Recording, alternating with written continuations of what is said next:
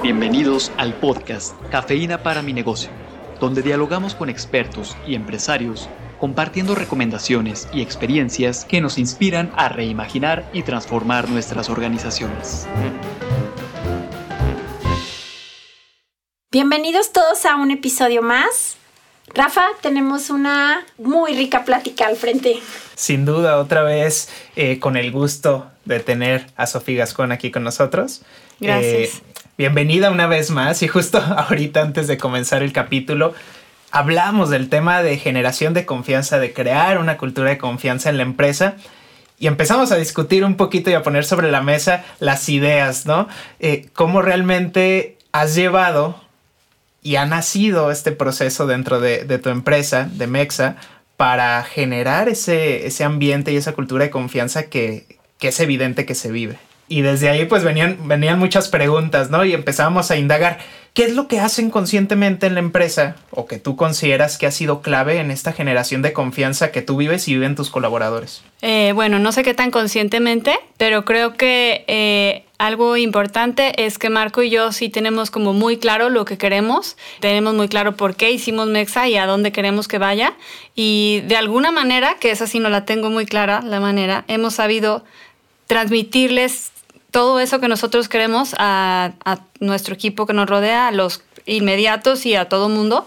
Y creo que se han apropiado también mucho de, esas ideas que nosotros, que nosotros tenemos para Mexa y, y eso hace pues que confíen en el proyecto. Sofi, por el tamaño de tu empresa y la de Marco, pues hay un equipo gerencial.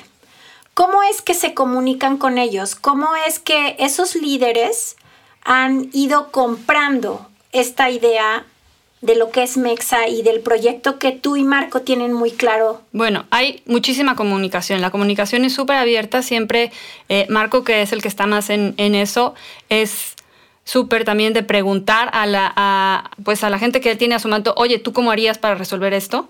Es mucho de tomar en cuenta la opinión de la gente y preguntarles, ¿no? A ver, yo opino que podemos hacerlo así. ¿Tú cómo, ustedes cómo creen que se puede hacer, ¿no? Como que eso genera también mucha confianza de que, de que bueno, están preguntando porque lo que digo importa, ¿no?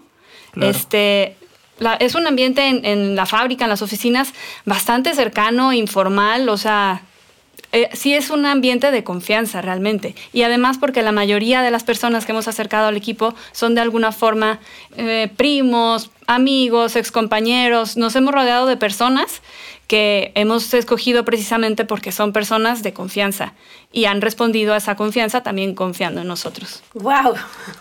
Me parece increíble escucharte hablar porque hablabas de qué tan consciente o no he hecho esto, pero me parece como un equipo que ya platicabas en, una, en un capítulo anterior que estuviste con nosotros, cómo tu empresa nace contigo en una cochera, se va sumando Marco, tu esposo, y de ahí pues van creciendo el equipo, ¿no? Sumando otras personas, externos que trabajan con ustedes, pero al final basados en una, en una idea, en una pasión por, por poner en, en alto el diseño mexicano y por otro lado el confiar en personas que no necesariamente eran ustedes dos, para que sumaran a tu equipo y esta gran visión que tienen como proyecto.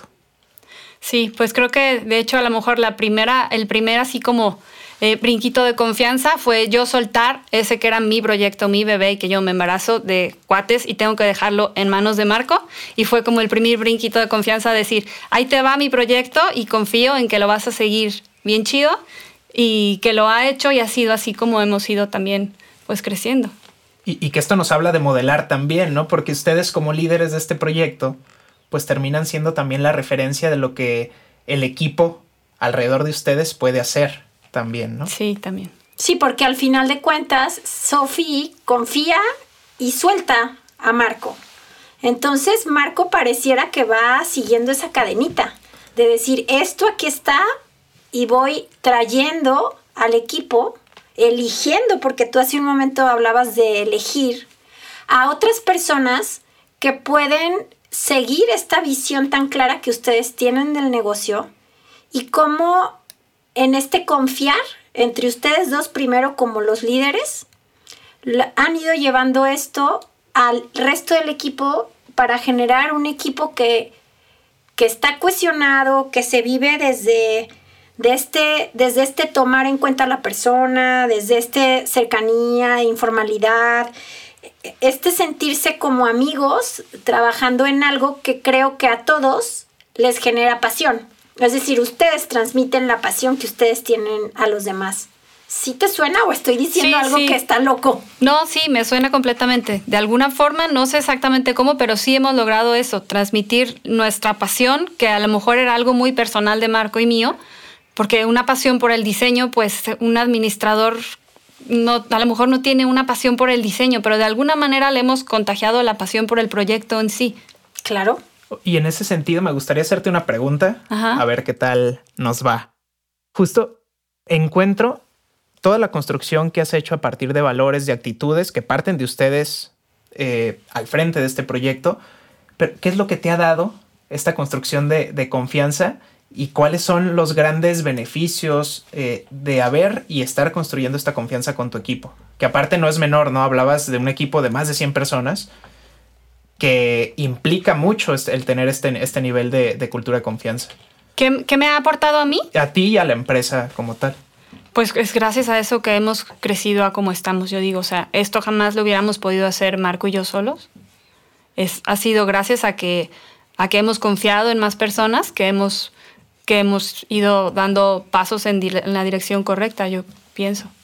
¿Cómo te sientes eh, siendo, bueno, empresaria, evidentemente, con un rol que va más allá. Como empresaria ya lo compartías, ¿no? El primer rol de, poder soltar un poquito de la empresa para ser mamá y todo lo que esto implica.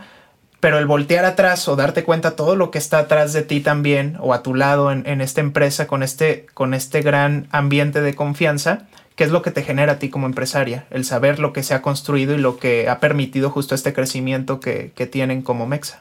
Eh, a veces, si te soy sincera, me genera todavía mucho asombro a veces volteo y digo, ah, caray, ¿cómo es posible que, que esto surgió de algo que yo empecé en mi cochera? Todavía me asombra bastante y pues me da mucha satisfacción pensar que hemos podido hacer que este proyecto de tanto, porque pues a lo mejor hay muchas cosas detrás de, la gente que se ha involucrado, de la gente que sigue trabajando con nosotros, que, hemos desarrollado amistad, relaciones y, que sí se ha logrado el objetivo que, que teníamos cuando empezamos la empresa, pues es algo muy satisfactorio. Sofi, qué gusto es escucharte. Creo que nos has dado tips claros de cómo lograr una cultura de confianza. De entrada, primero confiando en uno mismo porque tú confiaste en soltar lo que era el proyecto, un proyecto pequeñito, para ir a otra dimensión de tu vida. Y esto al final de cuentas se ha ido traduciendo primero en tu esposo y luego en otro núcleo más grande que es la empresa completa. Gracias por acompañarnos, ha sido un gusto poderte escuchar.